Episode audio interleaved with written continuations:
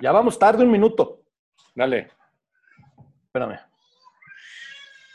You.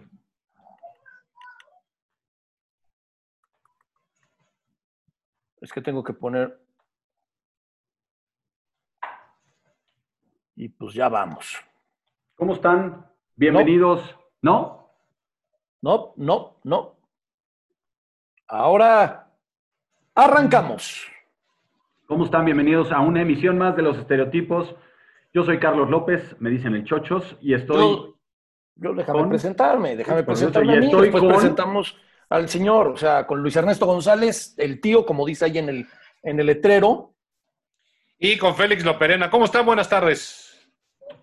Pues estamos muy bien. No sé cómo estén ustedes. ¿Cómo estás tú, chochos?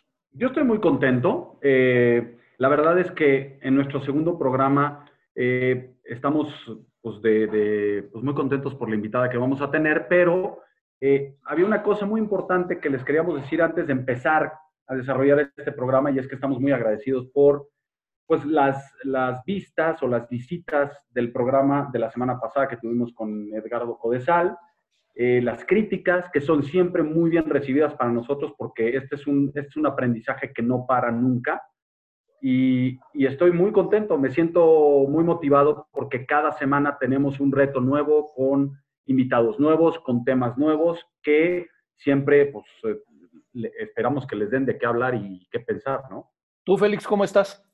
Bien, mi querido tío, muchas gracias. Yo, ah, además de todo, me gustaría comenzar por explicar un poco qué es estereotipos, porque la semana pasada no tuvimos como mucho chance. Entramos directo a la plática con Edgardo y no tuvimos mucho chance de hablar del estereotipo. Estereotipo es un proyecto que lleva ya mucho tiempo.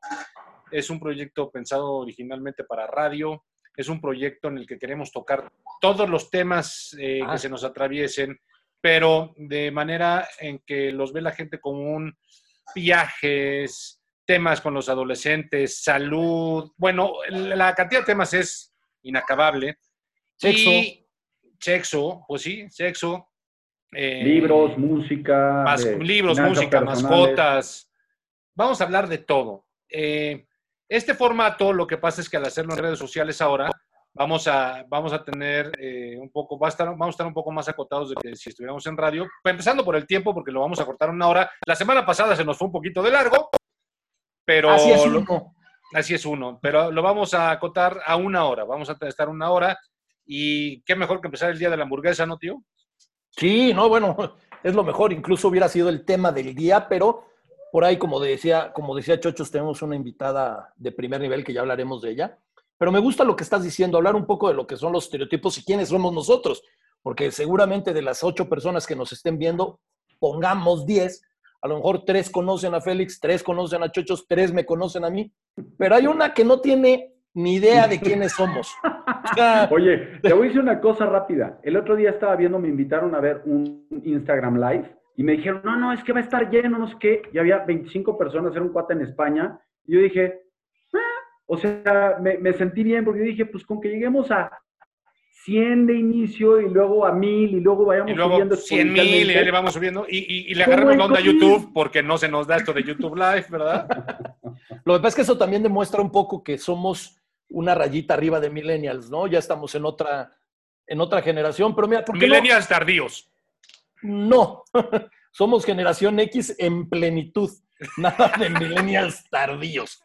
Y aparte, Totalmente. tú con esas canas, No, no. chochos con esa barba y con esa calva incipiente, y yo con esta calva y con esta barba, no podemos ni siquiera acercarnos tantito a Estás que es insinuando que no hay millennials pelones, pero discúlpame, pero perdóname. Tomo en cuenta tus comentarios, sin lugar a dudas, ¿no? Pero el tema, el tema importante es que no lo somos. O sea, y a veces nos metemos autogoles, a veces no nos metemos autogoles. Por ejemplo, ejemplo, lo iba a decir, pero mejor dije, no, voy a dejar que se vaya solito. Te iba, te iba a decir, Dije, espérame, solo, mi chavo, solo, va solo". espérame, mi chavo, pero ya no hizo falta. Dije, dije Aquí- va solito, va solito. Aquí lo importante es decirle a la gente qué es lo que queremos. Lo que queremos es entretenerla, es informarla, es este, es tocar temas que sean. Aterrizar temas. Desde el punto de vista de la gente común, la- la- las dudas que tiene todo mundo. Y también otra de las cosas, perdón que te interrumpa, no dimos nuestro Twitter y sí lo tenemos, aunque no lo crean, sí tenemos Twitter. y se los doy de una vez por si se quieren comunicar por esa vía, que es Estereotipos 3. S mayúscula, T mayúscula, Estereotipos 3. Hay que dejarlo muy claro. Mira, en Facebook nos pueden poner los comentarios agradables que nos quieran preguntar de cualquier cosa. Y, este, y el Twitter es para mentarnos la madre, porque para eso se usa ya Twitter hoy en día, ¿no? O sea, Twitter es para mentar madre. Twitter es una red violenta. Claro, y, ¿sabes qué? Vamos a hacer de ella una red amable. No, que nos ataquen, que nos prueben, que vean que aquí hay tres estereotipos con, con ganas de, de que tenemos la, piel Que tenemos la piel gruesa. Que no, la piel, ándale, no, no, somos... que no es lo mismo que tener exceso de piel, porque no, yo nunca dije eso. ¿En qué estás pensando, Félix? Otro ¿Quién sabe, güey? Otro que también... Nada más vi al tío y dije, híjole. Sí, luego, luego uno tiene sus virtudes. Este, y sabes que yo pongo un reto, uno que a ver qué que, prueben a ver qué tanto somos tan sensibles, que nos ataquen en Twitter, a ver, a ver cómo está la gente hoy en día. Y pongo otro reto, a ver si les parece, y esto no saben ustedes de lo que voy a hablar, y veo que se les van a abrir los ojos como platos. Yo reto a AMLO a que se ponga en contacto con nosotros para que debata con nosotros un día. Quiero que traer mm. al presidente estereotipos. ¿Ahora vas a ser el tío molécula, güey, o qué? Eh, oye, solamente si me dice cómo se dice a las, cómo se les dice a las personas de Bélgica. los, de, los de Bélgica, este, yo. de esos países. De los Países Bajos. Los habitantes de esos países. Pero bueno, Exactamente. ¿por qué no presentamos a nuestra invitada? Porque es una invitada de lujazo. Espérame, espérame, espérame, pero vamos a hacerlo bonito, ¿no? Porque si tenemos tantita producción que ahí le hemos tratado de hacerlo para que la gente diga, mira, estos, estos muchachos están queriendo, queriendo echar ganas. Estos este, generación X ya no tienen suave rol, ya, ya, mejoraron. ya, ya, ya, no lo hacemos con el ya, ya, trataron de hacer algo, algo más. Voy a, voy a poner una, a compartir pantalla para que Chochos este, nos, nos lea la, la, la, semblanza que preparó, nada más que... Pero espérame tantito, porque era lo que te iba a decir, espérame tantito. No la tienes lista. no, sí, como compartiste pantalla, me quitaste mi, mi, eh, mi archivo. Eres generación X, debes de tener las cosas en papel, güey. O sea... No, sí, pero no la... yo, yo, aquí tengo mi cuaderno con las anotaciones. Nada más ponle escape, chochos. Quita la imagen de María Amelia un momento. Y me, oh, ah, ya. Y, oye, y me salí de, oye, me salgo del Zoom, ¿no? ahí estás, ahí estás. Ahí les va. Ok. María Amelia Aguilar Rule, eh, bueno, estudió dos carreras, tiene dos carreras universitarias. La primera la cursó en Ciencias de la Comunicación en la Universidad de del Norte y la segunda carrera en Logoeducación. Es psicoterapeuta grupal especialista en adolescentes. ¿Es que? Del 2007 al 2000, psicoterapeuta grupal especialista en adolescentes. El grupo ya lo tiene, los adolescentes no. Ahorita que esté con nosotros. Es, tiene varios, tiene varios diplomados que estos son bastante importantes. ¿Por qué? Porque tiene, eh, tiene un diplomado en análisis existencial y logoterapia por la Universidad de Nahuatl del Norte, otro de logoterapia, Sociedad de Análisis Existencial y Logoterapia de Monte Fénix, Teorías y técnicas terapéuticas para adolescentes de la Sociedad de Análisis Existencial y Logoterapias. Es coach cognitivo y como experiencia eh, profesional, bueno, pues la lista es larguísima porque les voy a decir lo último que está haciendo hasta la fecha. Del 2018 a la fecha es especialista, permítanme porque pues ya se me movió esto, ok, es especialista en telefórmula en el programa Diálogo Abierto, Colabora especialmente también en MBS Radio. Es un especialista en telefórmula en el ah. programa Diálogo Abierto. ¿Ok? Luego colabora eh, con, como especialista también en MBS Radio en el programa Hash Time. Es, este premio es muy importante. Fue, es Premio Nacional de la Mujer 2018 por su destacado trabajo con adolescentes y temas de familia por parte de la Cámara Nacional de la Mujer. Tiene el Premio a la Excelencia Profesional 2018 por el trabajo con adolescentes y temas de familia. Y del 2014 al 2018 estuvo en TV Mexiquense, en Radio Mexiquense, fue conductor especialista en temas de adolescentes y así nos podemos ir largo Actualmente está en el programa hoy. Y bueno, actualmente también es, eh, está en el programa eh, hoy y pues su, un largo etcétera de cosas. Una trayectoria impresionante, sí. Oye, pues, entonces, este, lo, correcto sería decir que hoy este, así como podríamos decir, hoy tenemos de invitado a fulano de tal que nos viene a, compartir conocimiento y eso, después de todo lo que leíste, chachos, me atrevo a decir que hoy viene a humillarnos a estereotipos. María Amelia Aguilar, vamos, vamos a, ver si ya está por ahí. Para Bien, María Amelia. Nos, este, nos humille un poquito. Este, hola. hola. Aplaudirle, apláudanle. Bravo. Este trío, qué barbaridad, qué emoción. Amigos míos de la universidad, no vamos a decir de hace cuántos años, por favor. ¿Viste que no dije las fechas? ¿Viste que cuando dije ¿qué, cuál fue tu primera licenciatura no dije la fecha? Oye, pero no por, no por ella, chochos. En ti el tío se nota mucho la fecha. Es que nosotros ya éramos fósiles cuando entró ella. Ah, exacto. Exacto. conocieron a Chochos cuando, cuando yo lo conocí, tenía el pelo largo. No, no, era otro, otra persona. Le daba, le daba borradorzazos a los directores de las carreras en la cara. Ya no hay, ya se fue. ya va, Pero traían también. Oh, van a empezar. se parecen bastante, ¿eh? la verdad, ustedes no han cambiado mucho. La verdad no. Oye, pues antes que nada te queremos agradecer que estés con nosotros. Eh, cuando, cuando comenté que ibas a estar aquí, de verdad había incluso un compañero mío de una escuela, de la secundaria, me decía, te juro que me urge escucharla porque no sé qué hacer con mis hijos. Ya me tienen harto, estoy desesperado. La adolescencia está en todo su esplendor. ¿Cómo, a ver, cómo podemos detectar problemas con nuestros adolescentes? Porque además, si tú vives, digo, normalmente hasta antes de la pandemia, te ibas a trabajar, no te enterabas mucho, a lo mejor regresabas tarde Hoy te toca convivir con ellos y te empiezas a dar cuenta de cosas que a lo mejor no están bien, pero que tú como papá, como no convives tanto, pues no, estás, no los identificas plenamente. ¿Cuáles son los problemas que tienen los chavos hoy en día, por ejemplo? Mira, me, encanta la pregunta hace, que hace tu amigo, porque evidentemente ahora muchos padres de familia, hombres, pues sí, les está tocando ser todólogos, por decirlo de alguna manera, ¿no? Entonces ahora sí se están enterando realmente de lo que está pasando y bien, bien, ¿no? Con todos. Y claro que es preocupante que, digamos, que pienses que la adolescencia es una etapa terrible, porque imagínate tú que la adolescencia se empezó a literalmente estudiar después de la Segunda Guerra Mundial. Antes no existía la palabra adolescencia. Para Freud, por ejemplo, el padre del psicoanálisis, no existía la adolescencia. ¿Por qué? Porque antes se casaban, por decirles algo, a los 14, 15, 16 años, en plena adolescencia, y entonces no se sentía esta diferencia, ¿no? Entonces, pues evidentemente, ahora el tema de, la adolescencia ya es tan grande porque pues hay adolescentes que siguen siendo adolescentes hasta los 30 años, ¿no? O más. depende de la edad, depende de la personalidad. Pero sí, qué buena pregunta me estás haciendo de, de qué detectar porque evidentemente un adolescente, eh, para que se queden tranquilos, es el que rompe las reglas, es el que quiere romper con mamá y papá, es el que está formando su propia personalidad y necesita romper y quitar con absolutamente todo lo que lo recuerde a la niñez. Pero al mismo tiempo, en las tres etapas de la adolescencia, que ahorita vamos a hablar de ellas, en las tres etapas hay una parte todavía inmadura de su cerebro qué es lo que hace decir, son unos niñotes o son unas niñotas todavía.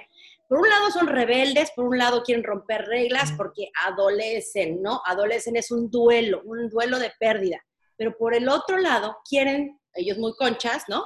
Seguir siendo los hijos de mamá, los hijos de papá, porque te vas a morir de la risa. Pero de pronto le dices, ok, a un chavo de 18 años, vete al dentista tú solo. Ay, no, acompáñame, a ver, por un lado quieres hacer todo, pero por el otro lado necesitas todavía de nosotros. Ese es el tema de la adolescencia, mi querido Félix. Wow.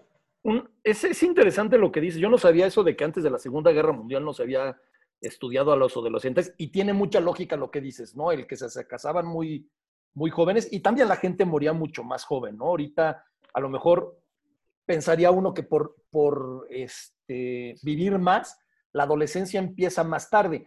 Pero hay mucha gente que dice que la adolescencia está empezando antes, ¿no? Hay, yo tengo también, por ejemplo, sobrinos que son este, 15 años, pero llevan a lo mejor de adolescentes 4, ¿no? Por decir algo. Eh, realmente, ¿cuándo puedes decir pasa de niño a puberto, adolescente, a chochos, a Luis Ernesto y a Félix? O sea, ¿cuál es ese proceso? Sí, claro que sí. Mira, te voy a explicar. Hoy en día la tecnología ya nuestros hijos y los que tenemos hijos de, digamos, yo adolescentes, pero ustedes que tienen hijos más chicos, se pueden dar cuenta que dicen, es que estos niños ya vienen revolucionados, ya vienen con mucho más conciencia, mucho más adelantados. Y sí es cierto, los jóvenes del siglo XXI ya nacieron, digamos, con un chip especial que es la tecnología. La tecnología, el Internet, la globalización, los celulares, los smartphones, todas las tablets, todo esto ya lo traen ellos integrado y lo manejan desde chiquitos como si fuera de verdad, o sea, el cubito de nosotros, este, ya sabes, de hacer colorcitos. Bueno, eso es eh, para ellos nada en comparación a lo que, a, lo que nosotros eh, estamos entendiendo hoy en día por, por la adolescencia. Pero te voy a explicar, mira, hay tres etapas. La primera es que los niños vienen revolucionados, sí, eso, eso, pero siguen siendo niños. En el momento en el que la niña mujer tiene su primera menstruación, y el niño tiene su primera eyaculación, se llama pubertad. La pubertad tiene una característica muy peculiar, eh, tío. Está totalmente desconectado el cuerpo con el cerebro. ¿A qué voy? El cuerpo está, eh, digamos, ya en estado de reproducción y de desarrollo, pero el cerebro apenas está todavía madurando. Acuérdate que el cerebro madura de la parte de atrás hasta que llega a la parte frontal, que es donde le decimos que está el tercer ojo y donde podemos hacer juicios de razón porque se conecta hemisferio derecho con el hemisferio izquierdo. Entonces, ¿qué pasa con un puberto? El puberto se da cuenta que pues, la niña le empiezan a crecer las boobies, los niños empiezan a tener eyaculaciones sin querer por ver a lo mejor una película, pero su madurez cerebral todavía es muy de niño. Entonces, ahí es donde viene el primer rechazo, donde los encuentras más o menos, digamos, entre 11, 12, primaria alta, primero de secundaria, en donde están muy rebeldes, en donde están queriendo romper con todo y donde todo, tío, es sensación. La hormona está a mil. Su cuerpo les grita, quiero sentir, pero su cerebro dice, no estoy entendiendo lo que me está pasando. Entonces, es un problema porque nosotros como papás somos los primeros que no sabemos explicar lo que les pasa y lo asociamos con está puberto y no lo aguanto. Pero el que primero no se entiende ni él es el niño o la niña, o sea, no sabe lo que le está pasando. Entonces, esto puede ser que te explique un poco el por qué el puberto hoy en día dices están más chicos. Están igual biológicamente que hace miles de años. El tema es que ahora sí lo estamos empezando a notar porque la adolescencia tiene secundaria alta, que es segundo, tercero de secundaria. Ahí se le llama adolescencia como tal. Puede llegar hasta primero de prepa. Y ya después viene la adolescencia tardía. La adolescencia tardía, por ejemplo, un chavo de sexto de prepa o ya de universidad, ya puede entender, ya puede entender, digamos, lo que es una relación de pareja ya no lo ve como el simple hecho, no sé si has oído tú eh, que ahora los chavitos se dicen me di, me la di, me lo di. Algo he escuchado. Bueno, esto lo di, me la di, en realidad son besos. Son besos, nada más, ¿no? Exactamente, son besos, pero para ellos es porque el cuerpo necesita sentir. No se ve a un niño de 18, una niña ya de 18, 20, 20 años diciendo, me lo di, me la di. Ya le daría vergüenza. O sea, ya es un tema en donde ya pueden entender lo que es una pareja, ya hay los juicios, digamos, de decir, eh, lo, lo, pruebo, no lo pruebo, eh, llego más tarde o no llego más tarde. Cuando es secundaria y cuando es pubertad, están simple y sencillamente como animalitos de instinto. Por eso hay que repetirles, hay que orientarlos, hay que darles tanta información por eso. o sea, bueno, gracias amigos, esto fue todo por hoy. Uy, ya nos explicaron todo, está genial. No, hombre, ¿cuál todo? ya, empezaron las dudas, ya empezaron las no, dudas. No, espérame, no, no, no, te voy a decir, te voy a decir una cosa muy importante. Eh, antes, las, por ejemplo, las mujeres perdían su virginidad un poco más tarde que, los, que, ahora, ¿no? Eh, los, los adolescentes, y tú estabas hablando de su primera menstruación y de los sobre su primera eyaculación y todo ese tema.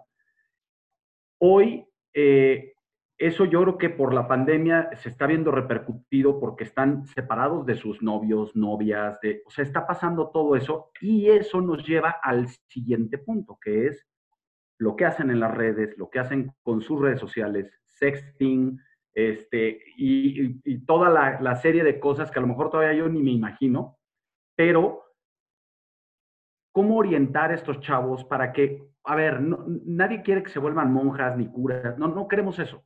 Queremos orientarlos para que si van a hacer algo no hagan una tontería, porque subir un contenido en las redes para siempre, ese tipo de cosas, ¿cómo se los puedes explicar de manera que no sientan invadida ni su intimidad, ni su privacidad? Este, no sé, ¿qué recomiendas tú para ellos en, este, en estas ocasiones donde los papás no sabemos qué hacer?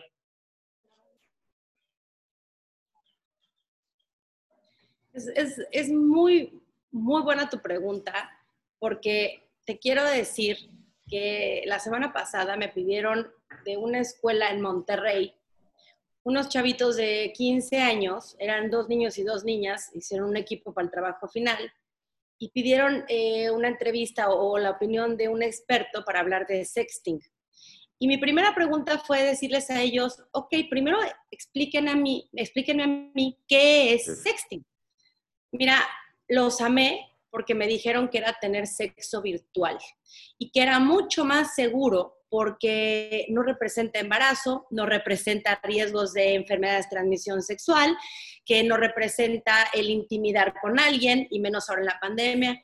Entonces, la pregunta que me hiciste es buenísima porque si nosotros como papás somos los primeros que no sabemos lo que es sexting, lo que es sexo virtual o lo que es sexualidad del día de hoy cómo la ven, entonces vamos a tener un grave problema porque ellos se están informando de boca en boca o de Google, pero la realidad es que no tienen bien la información. Sextear es mandar una imagen o un video o una foto con contenido sexual de tu cuerpo, no necesariamente en un acto sexual, nada más tu cuerpo, ¿no? A, una, a otra persona que cuando tú le pones enviar no sabes realmente hasta dónde va a llegar el alcance de ese video, de esta foto. Entonces, por eso me gusta tu pregunta, porque ¿cómo orientarlos? Yo invitaría a todos los padres de familia primero a orientarse ellos. Primero que nada, tenemos que desde casa entender cómo entendemos la sexualidad. Te voy a decir por qué, chochos. Porque como te va en la feria, es como tú vas a hablar de eso en la vida. ¿Sí me explicó? Si a ti te va mal en la sexualidad, es una tragedia. Claro. Si a ti te va demasiado bien, bueno, pues entonces vas a querer compartirlo de una manera más positiva. Pero cuando, yo di las, estas conferencias de sexualidad eh, a padres de familia, lo que les digo es, toca tu valor, o sea, desde ti, cómo está tu sexualidad, cómo la vives, cómo la has vivido, cómo la vivías a la edad de tu hijo de tu hija, cómo la entendías. Ok, ahora entiende que esta personita que tienes enfrente es único y e irrepetible y que además vive en una jungla. ¿Por qué digo jungla? Porque el Internet, porque los amigos. Yo voy a, voy a balconear ahorita a mi hijo. Mi hijo vio pornografía la primera vez a los nueve años en el camión de la escuela porque se lo enseñó un niño de prepa. Entonces, si nosotros no nos arriesgamos a hablar con ellos, lo van a encontrar o lo van a adquirir de otra manera, pero lo van a encontrar y adquirir erróneamente. Mal informados. Mal informados. Entonces, ¿cómo orientamos? Primero vamos a tocarnos nosotros mismos, nuestros sentimientos, nuestras emociones, nuestros valores, de cómo estamos ante ese tema. Después entender que afuera es una jungla, que la información está para aventar para todos lados, exceso de información. Entonces, no podemos quedarnos en el límite de decir, ay, ya se los dijo la escuela, ay, ya, ya Ajá. O que lleguen y que te digan, ay, mamá, no hables de eso. Ay, mamá, ay, por, Dios, mamá. O sea, ¿cómo? ¿Qué oso, mamá? ¿Qué oso, mamá? O sea, ¿cómo? No importa. A los chavos hay que hacer tres cosas. Primero que nada, hay que informarlos. ¿Para qué? Para hacerlos responsables, pero al final libres, porque no vamos a poder estar con ellos. No lo puedes evitar. Ahí tengo una acotación yo. Este, este fenómeno, fenómeno, porque además me ha tocado verlo con muchos chavitos, ni siquiera adolescentes, de, de andarse metiendo con los tabletas y los celulares a ver pornografía, está ocasionando que malentiendan la sexualidad, que crean que una relación sexual es como la ven en una película, que no tiene nada que ver y que el amor está relacionado a eso que están viendo, que es una producción y que tiene ediciones y que tiene muchas cosas. cómo, y eso se representa después en las redes sociales porque ves fotos o ves actitudes o ves cosas de chavitos y de chavitas que dicen, híjole, qué bueno. Para empezar, qué bueno que cuando yo era adolescente no había redes sociales, pero en segundo lugar, no se me hubiera ocurrido en la vida de repente hacer las cosas que yo veo hoy en redes sociales. ¿Cómo pueden intervenir los papás en las redes sociales de sus hijos sin parecer o sin hacerles sentir que están invadiendo su privacidad? Porque eso está muy complicado.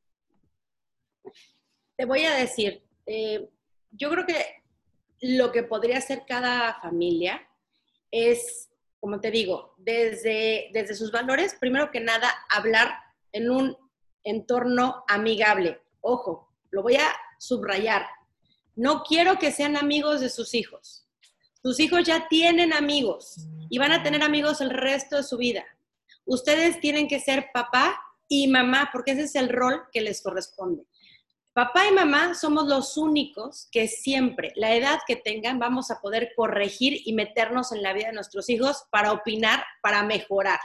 Entonces, partiendo de ahí, en un entorno amigable, es muy importante que empiecen a hablar de todos los temas posibles, empezando, por ejemplo, con lo de la sexualidad, la pornografía, de todo lo que ven, y claro, en redes sociales. ¿Por qué los chavos se meten en tantos problemas en redes sociales? Primero que nada, porque recuerda que te dije que el cerebro no está totalmente maduro. Cuando tú un adolescente o un puberto, sobre todo los pubertos, entre más chicos, más tonterías hacen. Tú le preguntas, ¿pero qué no pensaste? No, no, pensó. No. no, pensó. De verdad. a mí me Yo conozco muchos que a los 40 siguen sin pensar. yo también. Félix, te lo juro. a ver, ojo, ojo. Aquí, aquí hay algo que me gusta mucho de lo que estás diciendo de, de que no piensan. Incluso todos conocemos un, un, señor ya como de sesenta y tantos años que parece puberto que todas las mañanas dice de esas cosas, ¿no? Pero no entremos en ese tema. A mí me gusta mucho una cosa, lo estamos acotando mucho al tema sexual. Sin embargo, esa, esa forma de no estar madurados este, hace que cometan estupideces por todos lados. Así es. Hay un tema, y voy a brincar radicalmente quizás, pero, pero me llama mucho la atención. Hay ahorita hay una red social que está haciendo mucho ruido, que es el famoso TikTok. Espérate, tío. Es el tema sorpresa. ¡Eh! Sí. Es el tema sorpresa del día, no. Gracias. Precisamente el TikTok. ¿Voy a hacer un TikTok con ustedes o qué? No, no. Eh, eh, ahí te va. para que te des una idea cómo Igual y luego, pero eso es, otro, es harina de otro costal. El TikTok está tomando una relevancia importante. Yo, sinceramente, y, aprovecho para decirlo tal cual, yo lo único que sé de TikTok es que la gente hace videos. No sé nada de TikTok. Chochos, por ejemplo, nos comentaba hace rato que decía que él se metió a la aplicación y todo para conocerla. Yo dije, lo ah, bajé pues, ayer. A, propósito, yo no la voy a bajar para no conocerla porque no tengo idea de lo que, o sea, nada más sé que hay videos, pero sé que hay cualquier cantidad de videos y que estos pubertos tienen acceso a poder hacer cualquier estupidez en TikTok. Entonces, a una experta con todas las características que ya este Chochos platicó de ti, con todo lo que sabes de adolescentes y todo eso, ¿qué nos puedes decir de TikTok y jóvenes? Bueno, primero que es la red de moda, evidentemente. Eh, antes de la pandemia, eh, TikTok tenía un cierto número de suscriptores. Después de la pandemia, creo que subió a 65 millones de suscriptores de todas las edades. Era una red, y qué bueno que los tres han hablado de ¿Cómo hacemos para no invadir la privacidad de nuestros hijos? TikTok se creó precisamente para un niños de entre 13 y digamos 18 años al principio. ¿Para qué? Para que hicieran bailes, para que hicieran, eh, imitan, haz de cuenta, te ponen como una, una escenografía, entonces tú la imitas haciendo una representación o un baile, pero era o es una red bastante sana, te voy a explicar por qué, en cuanto a lo que es eh, pornografía y ese tipo de cosas. Tienes muchas maneras de poner parental guidance, o sea, muchas, muchas formas de, de, si tú le explicas a tus hijos que cualquier red social en el momento en que tú subes algo ya no eres privado, es como abrir la puerta de tu casa y enseñar que te estás bañando, así, literal, o sea, así. Entonces, TikTok lo que tiene, te voy a decir pros y contras, ¿no? Los pros que tiene hoy en día, porque no nada más es para jóvenes, hoy en día eh, actores que estaban desaparecidos, por ejemplo, Erika Buenfil, ¿no? Que, Lo de Erika Buenfil es un fenómeno. Es un fenómeno. Y, por ejemplo, J. Lo se está haciendo famosa también en TikTok. Se están haciendo eh, estas figuras, digamos, de, de grandes artistas. Hoy en día los chavitos los están conociendo porque los están imitando, inclusive, ¿no? Entonces se están haciendo famosos por eso. Si lo vemos desde el punto de vista de sacar un poco la ansiedad, el estrés, que están aburridos en casa, yo lo veo bastante positivo, tío, porque en realidad es una, es una red social en donde puede uno reír, en donde puede uno romper un poco como que todo lo que está paseando y viviendo. Y los chavos, siempre y cuando informados, responsables, pero libres, puedan subir estos videos, no hay peligro, ¿sí me entienden? Porque, porque es el simple hecho de, de burlarse de sí mismo, de romper. Ahora, la otra parte, la contra. Se ponen de moda retos. Hijo. Era lo que te iba a decir, justo, me ganaste. Ok, se ponen de moda retos, ¿ok? Y estos retos, pues ¿para quién van? Pues, para los que no piensan, para los que no tienen la madurez todavía en su cerebro, para los que no... Guarden la cubeta de hielo. No, espérate, guarden la, guarden la cuchara con canela, por favor, no me la traigan. Sí, No, o pero sea, esos retos, esos retos, son- hay unos sanos, hay otros que son una barbaridad porque te Oye, puedes morir. Félix, una, voy. una cucharada de canela te mata, güey. Ah, no sabía. no, así. y no viste al niño ese que los ponían en medio, eran dos, y, y Sí, que brincaban y hicieron... Ah, no, no, muy tonto, uno la se verdad. murió. O sea, de verdad, uno se murió. Y entonces, el tema aquí es que de algo inocente, algo aniñado, se vuelve una tragedia. Entonces, Porque no piensan, porque no falta de desarrollo. Ahora, hay, y, y- y me voy a remitir un poquito a, la- a lo que nos están diciendo en Facebook, eh, haciendo preguntas. Una de ellas dice, bueno, el sexting este, es sano, el sexting es, este, no, no, no trae problemas, y yo aquí lo que quiero acotar y, y- y- y a ver si le puedes explicar, sobre todo a los papás y a los chavitos que nos ven, porque también nos van a ver, es explicarles cómo al subir una imagen ya no es suya, y entonces una de las cosas que van a hacer es oye, fíjate, mira la imagen que me mandó fulana o la imagen que me mandó sutano y empieza a circular por toda la escuela y eso acaba en bullying que llega a acabar en suicidios. Así es, Félix, así es. El cyberbullying famoso. El, el problema de subir, miren, ahorita con la pandemia, o sea, de hecho yo creo que una de las cosas más de moda que puede haber es el famosísimo sexting, porque inclusive se está empezando como a, hay sexólogos que lo están como aprobando como de una manera de relacionarse, ¿no? Pero el tema con los jóvenes es que efectivamente no sabes hasta dónde va a llegar esa foto o ese video. Y muchas veces, por tener esa foto, porque yo les digo, ¿no? Llevas, al principio se aman los jóvenes, ¿no? Se enamoran, les salen corazones hasta por las orejas, por los ojos, y a la semana o a las dos semanas se odian. Ya se mandaron al diablo. Ya se acabó la O relación más lejos. son amigobios, ya, o sea, ellos no se saben comprometer porque no tienen la capacidad. Entonces, es todo como eh, eh, físico, todo es corporal, no hay nada de sentimientos, no, no existe. Por eso yo les digo que en secundaria no hay manera de que puedan tener relaciones sexuales. Yo cuando voy a dar las conferencias les digo, secundaria es una época en donde estoy de acuerdo que se den sus besos, sus fajecines, pero no pueden tener relaciones sexuales. ¿Por qué? porque me los van a aventar, me los van a, o sea, como basurero. ¿Por qué? Porque sí tenemos corazón, todos, y desarrollado, pero el problema es que cuando lo mezclamos con la relación sexual, no se entiende en esa edad. Entonces el sexting es tan peligroso, Félix, por eso, porque los chavitos no están pensando, mandan estas fotos, mandan estos videos, y el tema aquí es que después por tenerlos, los, digamos, que los amenazan para seguir mandando. Ah, ya te tengo. Ahora quiero una foto de otra parte. Y si no me la mandas, te subo a redes con esto. Entonces, la policía cibernética sí trabaja, la policía cibernética sí ha bajado fotos. Hoy es delito, delito así, y, les voy a presentar a un, a un abogado que, que quiero mucho, que ha hablado muchas veces de este tema. Es un delito que tú tengas una foto y tú la andes este, difundiendo por todos lados. Las voy a Eso- borrar. Exacto.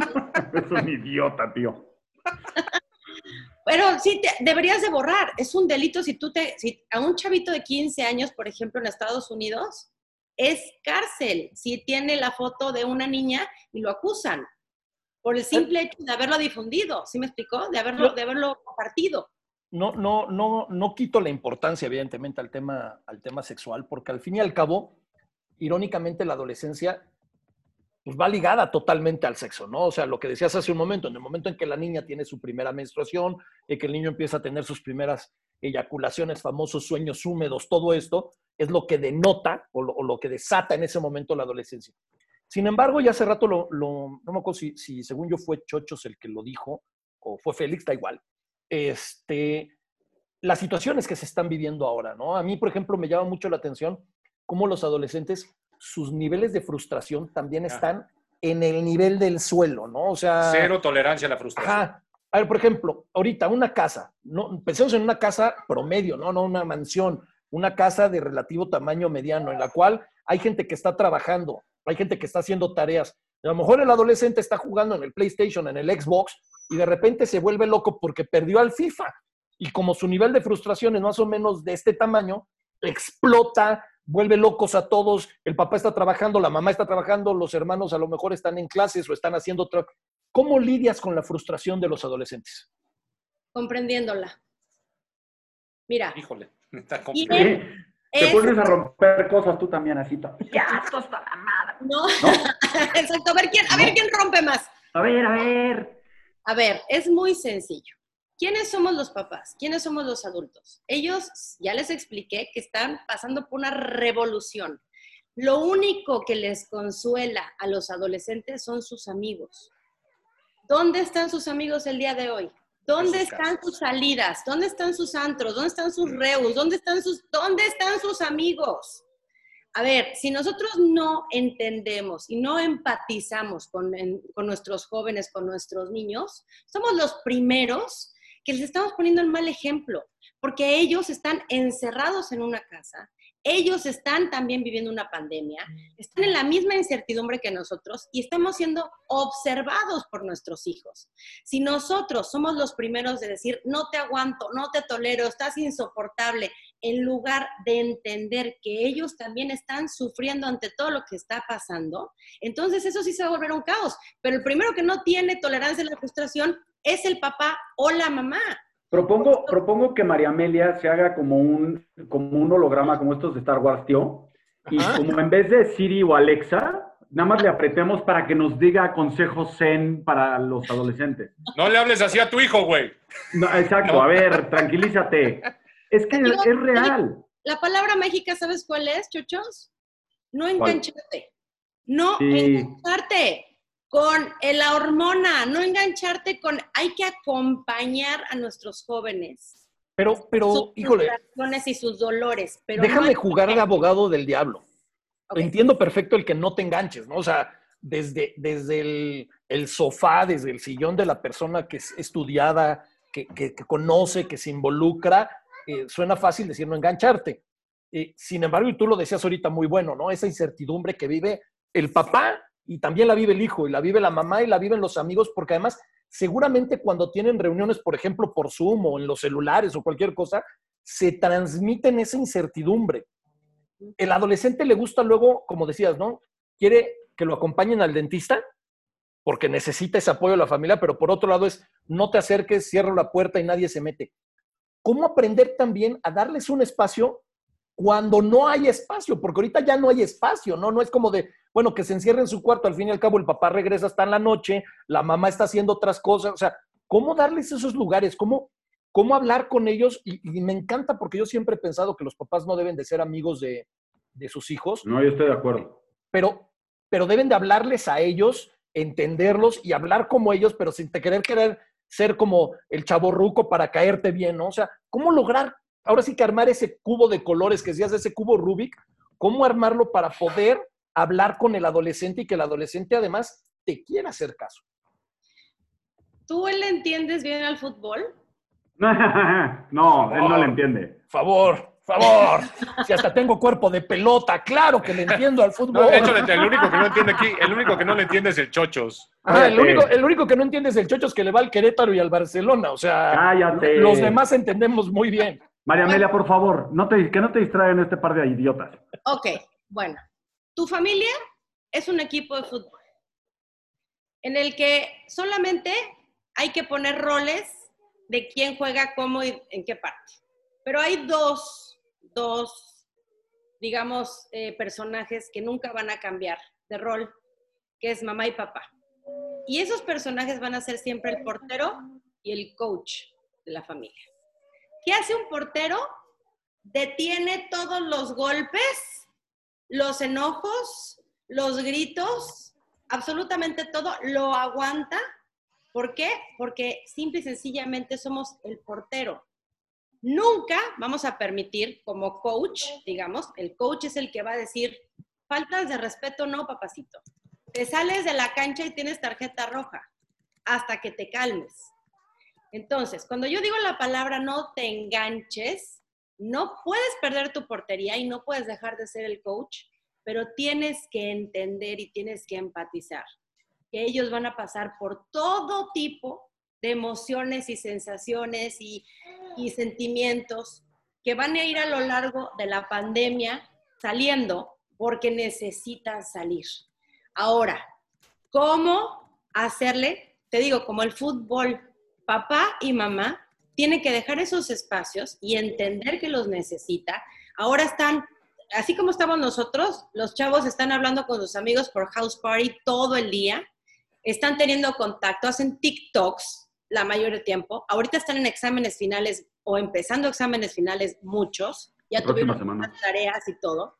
Hay que dejarlos en sus espacios. La sana distancia no solamente es para la pandemia, la sana distancia también es en tu casa para que cada quien tenga sus espacios. Ahora, en los momentos de que están todos juntos, que hay que comer, que hay que cenar o que hay que estar en familia, no los hagas momentos de pleito. No provoques. Si uno está de mal humor, tienes que ser el coach, el portero. Ok, va a ser un día malo, pero te prometo que no todos los días van a ser malos si tú lo sabes llevar, guiar, contener. Siempre, siempre diciendo faltas, porque me dicen, es sí, claro, me gritan y ya me aventó el zapato. Ah, no, no, no, no, espérate, ¿y quién es el coach? ¿Qué hace el coach si le avientan el, el, balonazo? Pues no, aquí hay límites, pero tiene que haber empatía. Si me lo permites, si me lo permites, María Amelia, voy a leer algunos de los comentarios que ya que tenemos en Facebook. Por ejemplo, Maribé dice, yo tengo uno en total depresión porque esta es su última semana de clases de prepa, no tuvieron despedida, ni mariachis, ni graduación, ni campamento. Ahora, eh, por ahí Sonia Lozano dice, de acuerdo, María Amelia, la empatía es el camino.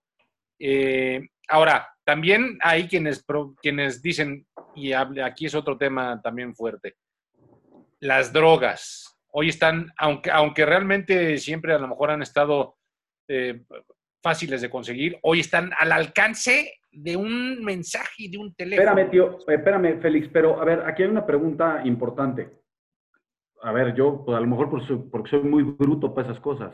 ¿Cómo consiguen drogas ahora estos los chavos que están guardados un mensaje de texto y se los llevan? Uber, por, Uber por una pizza. ¿Neta? Les, llevas una pizza y te dan droga. Yo he oído gente que así se las ofrecen. Ok, ok. Soy muy bruto, me cae mal. Sí, también, no, no, una cosa no niega otra. Pero esos son dos temas diferentes. Sí, Pero para que vayas aprendiendo, chochos, para que vayas Gracias, gracias. A ver, Félix, cuéntanos más qué dice, oye, para 25, 26 personas que nos ven, no los vamos a ignorar. Dinos qué más nos preguntan en Facebook, que seguramente. Eh, hay Suárez nos dice: las redes, sí, las redes en sí no son negativas, es su uso, como ha sido siempre. Y, en, entonces, eh, por aquí también es alguien que decía que es importante, Diego, es, importante entender que el sexting es una expresión de sexualidad libre y no debe prohibirse. Debe concientizarse lo que significa y el alcance y entonces... Siempre te han este vendido, espérame Félix, siempre te han vendido el, el sexting y, o sea, a mí, por ejemplo, me lo han vendido como algo terrible. Hay que entenderlo, pero explicándolo a los chavos, eso es lo que estoy entendiendo, ¿correcto? Ahora, también Ana Luisa nos dice, hay dealers dentro de las mismas escuelas, las venden hasta en el baño. Yo, yo, creo que el tema, el tema de, drogas, y, aquí, es, aquí es, lo, es lo padre de este tipo de, de ejercicios como el que estamos haciendo aquí en Estereotipos, el, hacer un coso diferente. Yo creo que el tema de las drogas es un tema... Nos da para un programa. Bueno, nos da para muchos programas. Y es, ese, es ese tema en el cual uno agarra y dice, ¿verdad que vas a volver, María Amelia, para que un día hablemos solo de drogas? Por supuesto, porque además te voy a decir una cosa. Yo creo que hoy lo peor que podemos hacer es negar que las cosas existen, que las cosas están o que las van a probar o que eso, tu hijo es incapaz. A ver, Ahí es donde vienen todos los errores. Por eso la prevención es la información. Yo, yo coincido, no sé si fue un poncho, ¿quién, quién dijo lo del sexting. Hoy es lo de moda. ¿Qué pasa cuando, cuando digamos, están los, los novios, hasta los adultos novios, ¿no? Están a larga distancia. Hoy les estoy diciendo que los sexólogos lo aprueban, pero si nosotros no informamos, es como si yo te doy, a ver, es como si yo te doy un juguete nuevo y no lees las instrucciones o un celular nuevo. ¿Cómo, le vas a entender si no lees las instrucciones, si no sabes ni cómo usarlo y le vas a picar todos los botones? Pues puedes encontrar miles de cosas. Yo, creo que es ese. Yo creo que el problema es la satanización, ¿no? O sea, se está satanizando el tema. O de todo. claro, no, no de todo. Pero, por ejemplo, en el caso del sexting, se está satanizando el tema por gente que no sabe qué es. O sea, porque oye la palabra sex, oye la palabra texting, dice, distancia celular ya está mal, ¿no? Yo creo que en el tema sexual ninguna práctica es abominable ni es para reprochar, simplemente hay que conocerla, hay que respetar. Mientras no lastime a otra persona, no le haga daño, mientras sea de acuerdo, mientras... Mientras sea consensuado. Y para completar, y para complementar tu comentario, tío, si lo hacen las mujeres, las tachan de cosas horribles, pero si lo hacen los niños... Ah, entonces eres un fregón, ¿no? entonces eres un fregón y todo. Eso está muy mal. Es que ahí, también ya estamos entrando al tema del feminismo. Está bien, pero tanto, tanto niños como niñas o adolescentes, mujeres como adolescentes hombres, tienen el exacto mismo derecho a expresar su sexualidad como quieran, como se les pegue la gana. El tema es que luego cae el bullying y el bullying le cae a ellas. Ya lo sé, por eso estamos como 15 años luz de, desarrollarnos como sociedad, pero bueno. a mí me gusta mucho eso que dices tú, chochos, sobre todo cuando, cuando hay, mira, estaba justo hablando la semana pasada con el doctor César Lozano de cuál es el papel del hombre en la pandemia, ¿no? ¿Qué, realmente qué hace un hombre? Y bueno, salieron muchos, muchos temas de, de, esto, pero efectivamente aquí es, yo tengo un hijo hombre y dos mujeres. Yo estoy mucho más en el hombre, porque yo quiero ser un hombre de bien para las mujeres, para esta sociedad. Es muy fácil hacer princesas, pero todo el mundo dice, agarren a sus gallinas porque está mi gallo suelto. Sí, sí, no, no. Y no se vale, no, se vale. Que no. Yo soy divorciada, yo soy una mujer que, estoy, digamos, por decirlo así, rodeada de, de, de, que me pudieran hacer miles de bullying, miles de cosas, y no es porque yo nada más me dé a respetar. No, no, a ver, ustedes como hombres también tienen que tener el papel del respeto. Pero, ¿cómo eso se enseña en casa. Ese eso es a lo que yo iba. ¿Cómo le hacemos si yo le digo a mi hijo, ay, no, tú muy bien? Y a mis hijas, cuidadito, ¿eh? Ustedes cuidadito. No, a ver. No, no, puede, no. no puedes medir con doble rasero. Te voy a decir una cosa. El otro día yo platicaba y me encantó una plática este, mientras mi hija estaba haciendo unas pizzas el, sábado pasado y de verdad fue una plática. ¿Ya les llegaron sus pizzas a ustedes? No. ¿A ti ya pues te no me las han pedido. No me las han pedido. no se piden, se regalan. espérate, déjame acabar. De verdad tuve una plática tan bonita que ella me decía, no, no quiero hablar de eso, papá. Y yo decía, no, neta, no, que no te dé pena. O sea, esto es normal, esto, esto le va a pasar a todo el mundo. A mí ya me pasó, te va a pasar a ti. Y lo tienes que ver como... ¿Sabes qué? El bond con ella es, es, es, es mucho mejor gracias a este tipo de pláticas, digo, mi chavo está todavía muy chiquito, pero lo que tú dices es cierto. Decirle, ¿por qué, por qué decir, no, pues mi hijo es un fregón porque anda con 20 viejas? A ver, no va por ahí. O sea, no creo que sea lo correcto, en mi opinión. A lo mejor táchenme de... A la no, no, no, no, claro que no es lo correcto. El tema es que para cambiar eso se requieren generaciones, porque esa educación que, es un tema que ya también traemos para otro programa, es que no es lo mismo educación que, que impartir conocimiento. Y entonces la educación se adquiere en casa. Y si ese niño o esa niña ven eso en casa, son las conductas que van a imitar porque lo van a, lo van a ver normal. Y entonces viene el problema. ¿Y cómo cambiamos las conductas que se aprenden en casa este, si desde ahí viene torcido el tema. Claro. La mejor herencia que le podemos dejar a nuestros hijos es tratarlos bien y ponerles un buen ejemplo, porque es lo que ellos, lo que acabas de decir tú, Félix, es lo que ellos van a repetir, es el conocimiento primero, es cómo van a reaccionar ante la situación, porque lo aprendieron en casa. A, un, a una mujer que golpean, digamos que ven que su mamá la golpean, ¿no? Eh, y que crece también ella entre golpes, pues ¿qué va a pasar? Se va a casar con alguien, cuando la golpeen se le va a hacer muy normal. Y entonces ya va a empezar a golpear a sus hijos. Ese es el círculo de la violencia en México de la mujer que tenemos, que es gravísima. Empieza con una mujer y termina con una mujer. ¿Por qué? Porque si no rompemos con el patrón en la adolescencia, ¿por qué amo tanto? Ustedes me preguntan, ¿por qué la adolescencia, María Amelia? ¿Por qué tanto énfasis en los jóvenes? ¿Por qué te, tienes, o sea, maestría en jóvenes, especialidad en jóvenes? Porque es en el cerebro inmaduro que tienen todavía ellos donde podemos tener una esperanza. Una esperanza de decir, a ti te lo hacían, ¿tú estás seguro que lo quieres hacer? ¿Por qué? Porque no está bien, porque lastima. O sea, ese cerebro inmaduro que no termina todavía de sellarse, imagínense, podemos entrar para cambiar conceptos, cambiar... Fíjate que no lo había visto así. Que, te voy a decir, qué chido que lo veas así. Yo no lo había visto así. Qué padre que lo visualices. Hoy estaba viendo, hace un, hace un momento estaba viendo en Twitter un video de un señor que es notario golpeando a, su, a una señora que no, sabe, no sé si es su esposa y así. Y entonces unos cuates en la calle dicen, ah, no, pero es su esposa. Ah, no, está bien. No, no, es que no nos podemos meter porque es su esposa. Yo decía, háganle algo, díganle algo, pues, defiendan a la señora. Nadie está diciendo que le peguen al señor, pero sepárenlos, hagan algo, ayúdenlo. Estamos, híjole, estamos muy atrás. Yo te voy a decir una cosa, estamos como para ocho programas más. Me encantó que nos hayas acompañado, me encantó que hayas accedido, porque sé que eres una persona que tiene mucho trabajo, que está muy ocupada y que nos des tiempo para mí significa muchísimo. Muchas gracias, de verdad. Sí, la verdad, Muchas gracias. Yo, a manera de despedida, me gustaría, si se puede, pedirte que le dieras cinco consejos a los papás para lidiar con sus adolescentes en época de cuarentena y en el encierro. Ok, ahí les va el resumen. Lo primero, trabajar en ti como papá y mamá. Primero tienes que estar bien tú. Es normal no estar bien. Se vale. Se vale no estar bien a ratos, pero hay que reconocerlo.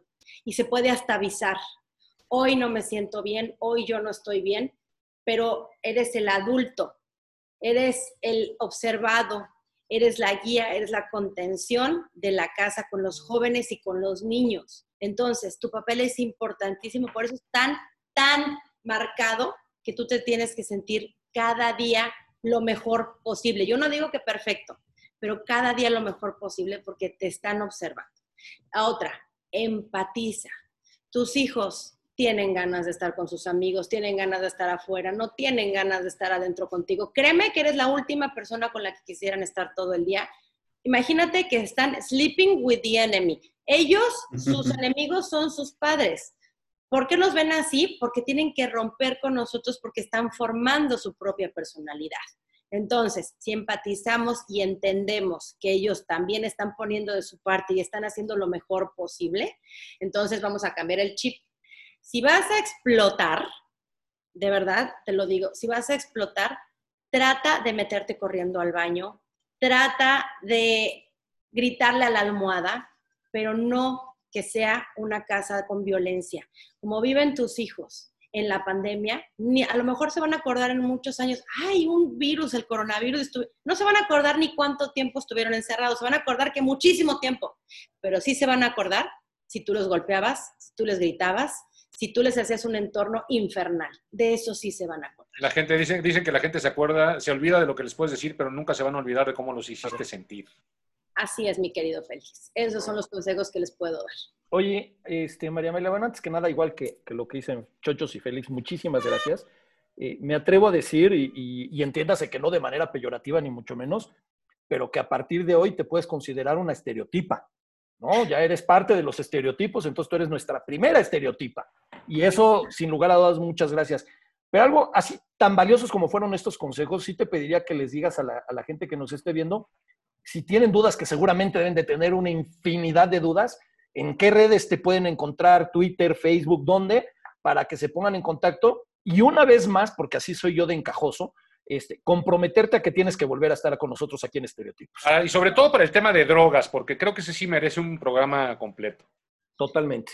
Y también podemos hablar de lo que, del, o sea, los drogas me parece espectacular tema, pero también creo que ahora un tema muy importante, y, y lo estoy marcando mucho, es el papel de los hombres. Y desde la perspectiva de una mujer, darles a ustedes eh, eh, lo que estamos esperando de los hombres. El nuevo hombre del siglo XXI tiene que ser diferente. No se diga más, ese es el próximo tema que estés con nosotros, los hombres del siglo XXI. Me encanta el tema. Está buenísimo. Y ¿Y mis redes sociales, bueno, todo soy María Amelia Aguilar Rule, todo en Instagram y, y en Facebook. Y en, en Twitter soy arroba Agui Rule, porque soy Aguilar Rule, entonces Agui Rule. Ok, perfecto. Ahí me pueden encontrar. Y sí contesto, ¿eh? Sí contesto dudas, sí contesto inquietudes y la verdad es que sí, por supuesto que me gusta mucho ayudar porque, porque cuando entiendes lo que te está pasando, lo concientizas y entonces como que baja, como que baja la ansiedad, baja el estrés, baja el enojo, porque lo entiendes. Antes ¿No? de que se derrame la espuma. Exactamente, mi querido. ver, jóvenes, despídanse de la señora. Muchas gracias, María Emilia. No sabes cómo te lo agradecemos y de veras pronto te vamos a volver a invitar para estos dos temas. No, yo Gracias. encantada. Gracias. Oigan, y muchas felicidades y mucha suerte y qué padre programa. De verdad, ojalá les, de verdad les deseo todo el éxito del mundo. Y a ti Gracias, también. gracias. Y a ti también, porque empiezas en un rato. Y ahora, por favor, voy a echar mi comercial. Ahorita Por favor. a la noche por todas las redes de En Confianza con.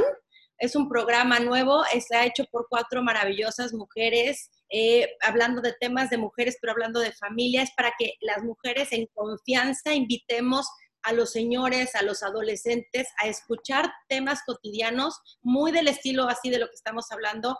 No es tanto de información, sino es de sentir en confianza, como, como digamos, que, que no solamente la mujer se sienta en su ambiente, sino que se pueda desconectar y al desconectarse los invite a ustedes a formar parte de esta, de esta nueva, de este nuevo Y- programa.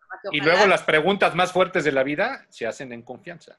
Exactamente, mi querido. Y los mejores momentos también. Oye, María Amelia, te, va- te agradecemos de verdad muchísimo el que hayas estado con nosotros. Vamos a seguirte también en confianza con, este, porque las pues, 8 de la noche, por favor, hoy todos si no nos vemos entre nosotros, pues qué, ¿verdad? Hay que vernos, hay que vernos. Hay que vernos, saben que Claro los que sí. quiero, los quiero Mu- mucho. Igual, nosotros a ti. igualmente, nosotros a ti. Muchísimas, muchísimas gracias, María Amelia. De verdad, fue un verdadero placer.